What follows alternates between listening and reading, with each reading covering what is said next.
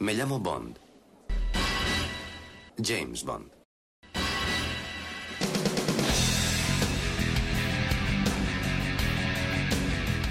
Hola a todos, soy Alberto López y mi nick en internet es Clark. Bienvenidos al podcast temático número 39 de Archivo 007. Como hemos hecho con GoldenEye en el programa 23 y con El Mañana Nunca Muere en el 35, vamos a echar un vistazo al desarrollo del guion de La espía que me amó, la décima aventura oficial.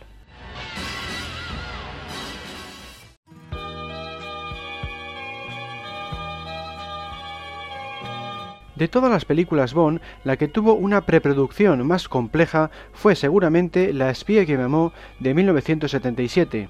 Tras la decepcionante recaudación en taquilla de El hombre de la pistola de oro de 1974, el productor Cavi Broccoli, ahora en solitario tras la partida de su socio Harry Saltzman, tomó la decisión de devolver a 007 a su máximo esplendor. Pero el camino hacia el éxito demostraría ser uno de los mayores desafíos de la franquicia.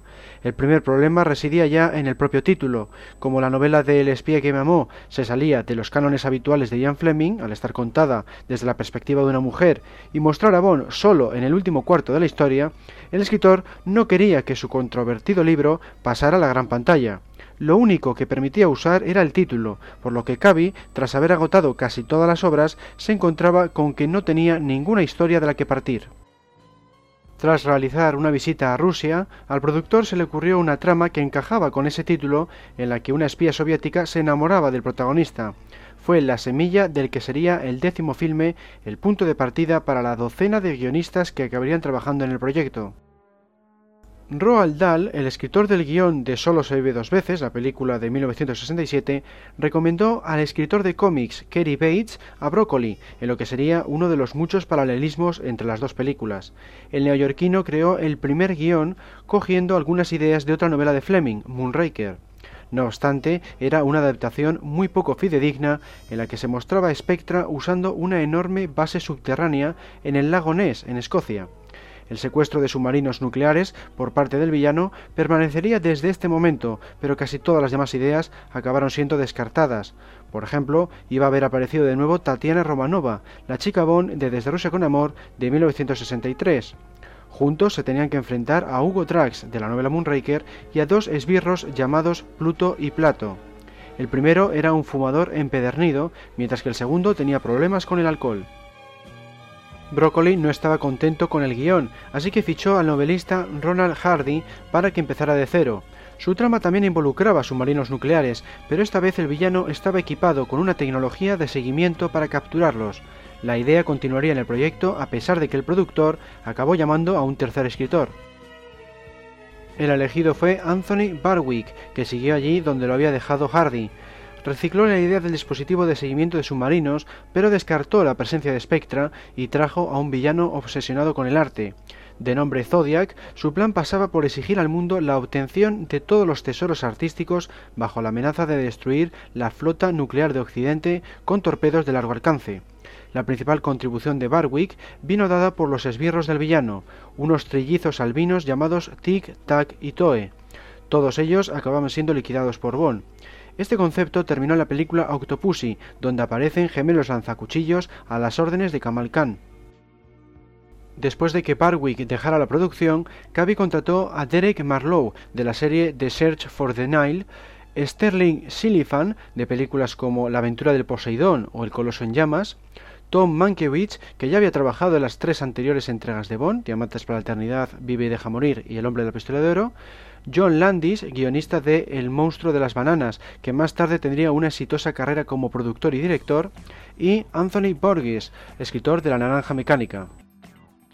En este punto, Broccoli escogió a Guy Hamilton como director, algo que no resultaba nada raro teniendo en cuenta que ya había trabajado en cuatro películas de la serie, incluyendo la taquillera Goldfinger de 1964.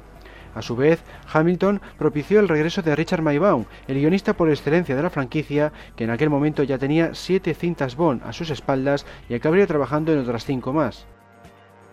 Maybaum trajo de vuelta a Spectra, pero descartó la idea de que tuviera un villano megalómano al frente, del estilo de Blofeld o Zodiac.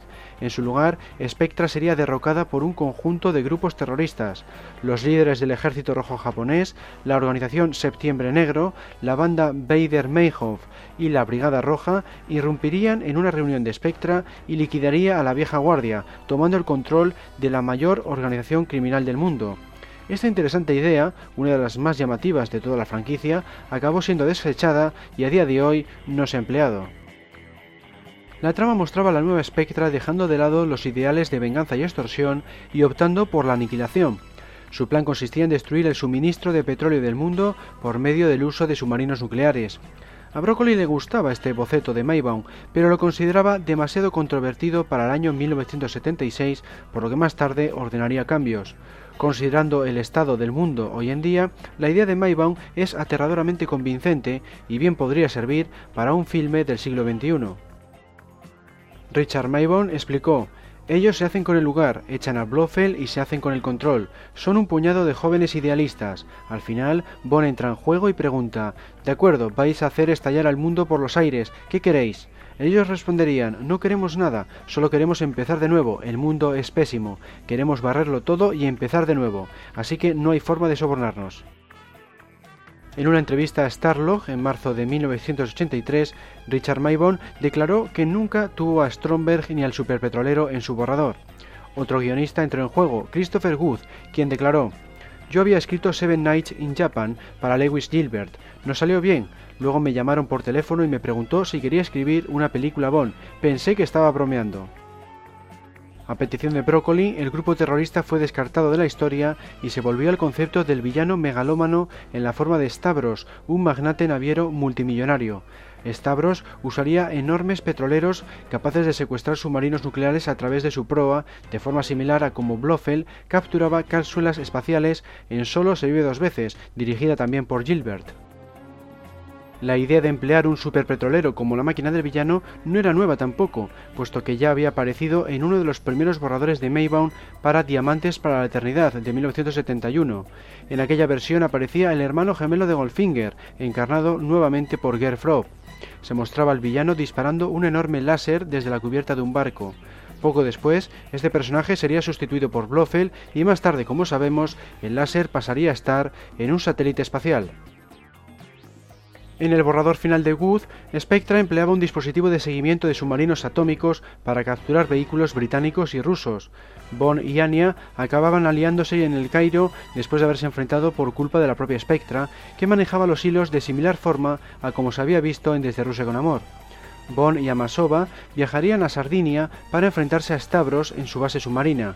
El esbirro del villano se convirtió en tiburón, cuya dentadura metálica estaba inspirada en la que portaba el bandido de la novela de Fleming, a pesar del acuerdo de Broccoli de no usar nada excepto el título de la misma. Christopher Wood explicó, el guion que recibí era notablemente diferente y figuraba, si no recuerdo mal, una ruin banda de jóvenes radicales y un sombrío fiordo noruego. Sugerí regresar a un territorio que resultara más amigable para la audiencia de 007. Justo cuando todo iba viento en popa, apareció Kevin McClory alegando que Eon Productions no tenía derechos para usar la organización Spectra tras haber ganado el juicio de Operación Trueno en 1963. Temerosos de la posibilidad de otra larga disputa en los tribunales, Broccoli pidió a Wood que eliminara todas las referencias a Spectra del guion e incluso cambió el color del ejército privado del villano de negro a rojo para evitar cualquier tipo de reclamación por parte de McClory. Sin Spectra, Stavros se acabó convirtiendo en el millonario naviero Karl Stromberg, que amenazaría con destruir a la humanidad en solitario. A pesar de todos los cambios, McClory aún no estaba contento con la producción de Broccoli, pero finalmente descartó el requerimiento judicial sobre el filme, quizá debido a los potenciales costes que conllevaría parar el rodaje. Otra vieja alianza rondaría la producción de La espía que me.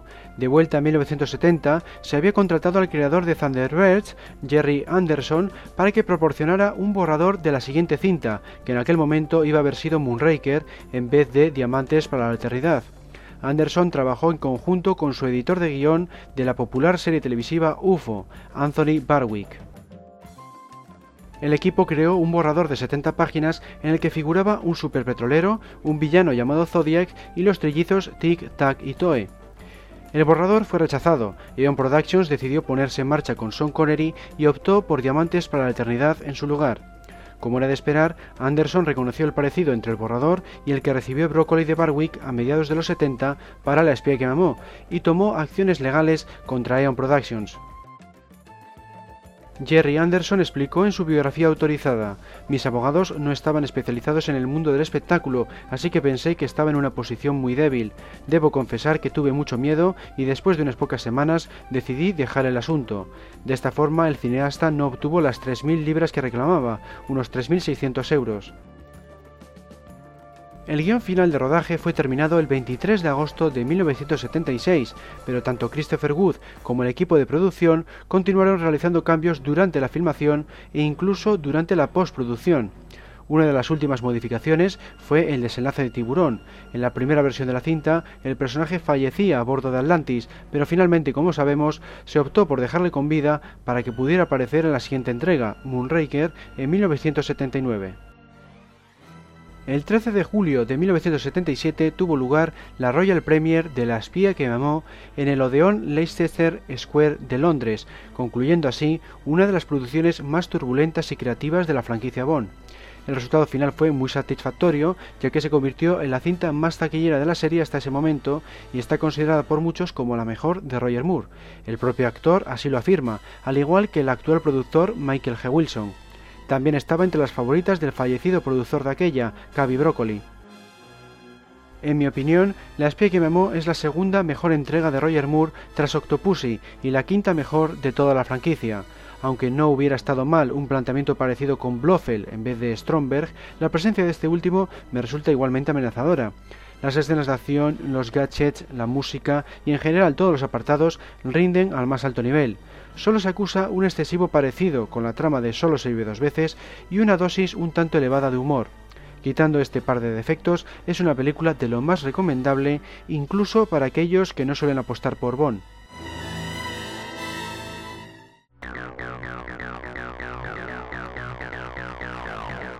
Hemos llegado al final de este podcast temático sobre el borrador de Bond 10. Si os ha gustado, podéis encontrar más podcasts temáticos en el menú superior Media, Audio, Podcast temático de archivo 007.com. Y no olvidéis pasaros por nuestro foro, Foros 007, ubicado en www.archivo007.com barra foros y por nuestras páginas de Facebook, Twitter y Google ⁇ Un saludo a todos y hasta la próxima.